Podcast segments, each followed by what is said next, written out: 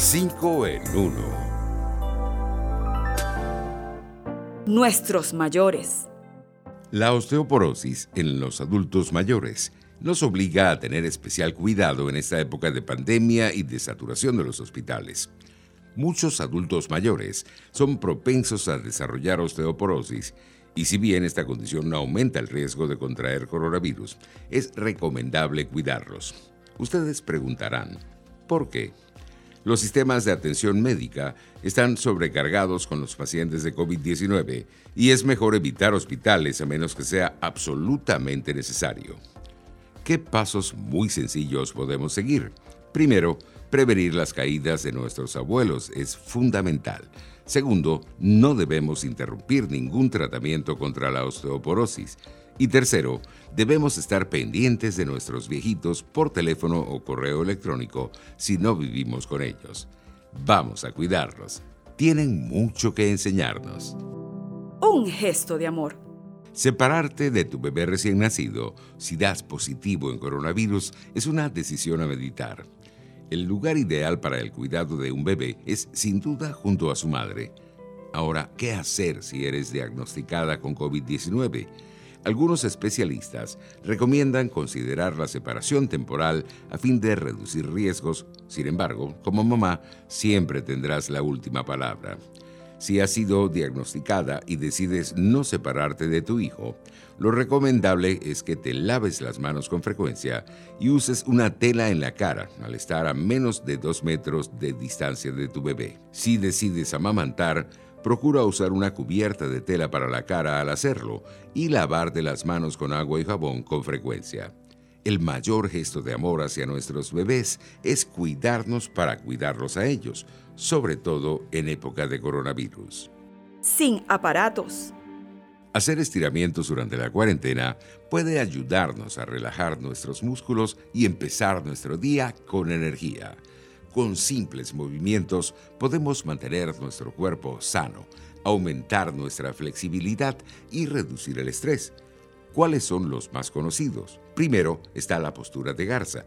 Consiste en flexionar una rodilla y llevarla a la altura de la cadera. Luego, mantener el equilibrio unos segundos alternando ambas piernas. Segundo, las rodillas en el pecho. Tumbado en el suelo o en la cama, llevas tus rodillas al pecho y las sostienes con los dos brazos unos segundos. Por último, estirar el cuerpo consiste en estirar todo el cuerpo en línea recta, tumbado en el suelo o en la cama. Ya sabes lo que dicen. Escucha a tu cuerpo y siempre sé cuidadoso con los movimientos que haces. Nuestros parajes. El techo de Venezuela está en el estado Mérida, con una altitud de 4.978 metros sobre el nivel del mar. El Pico Bolívar es la cima más alta de nuestro país ubicado en la Sierra Nevada del estado Mérida en la cordillera de los Andes venezolanos, es uno de los parajes más conocidos del país. ¿Sabías que esta montaña recibió su nombre en honor al Libertador en 1952? Antes, este accidente geográfico era conocido como Pico la Columna, Concha o Peineta. Muchos desconocen que el primer ascenso hasta lo más alto del Pico Bolívar lo realizaron el farmacéutico merideño Enrique Borgoen y el tobareño Heriberto Márquez Bolina, acompañados por el guía Domingo Guzmán Peña Saavedra el 5 de enero de 1935. Como gesto de admiración, ese día colocaron en la cima un pequeño busto de El Libertador. Mi economía familiar.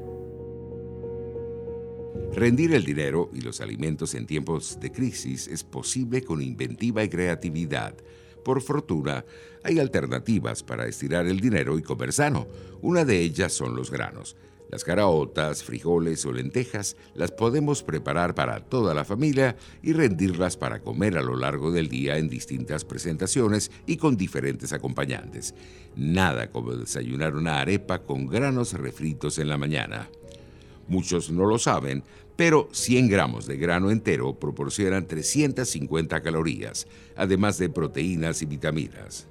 Llena el costal de granos y frutos para el invierno, por si viene duradero, dicen en mi pueblo. Hasta aquí 5 en 1. Nos vemos.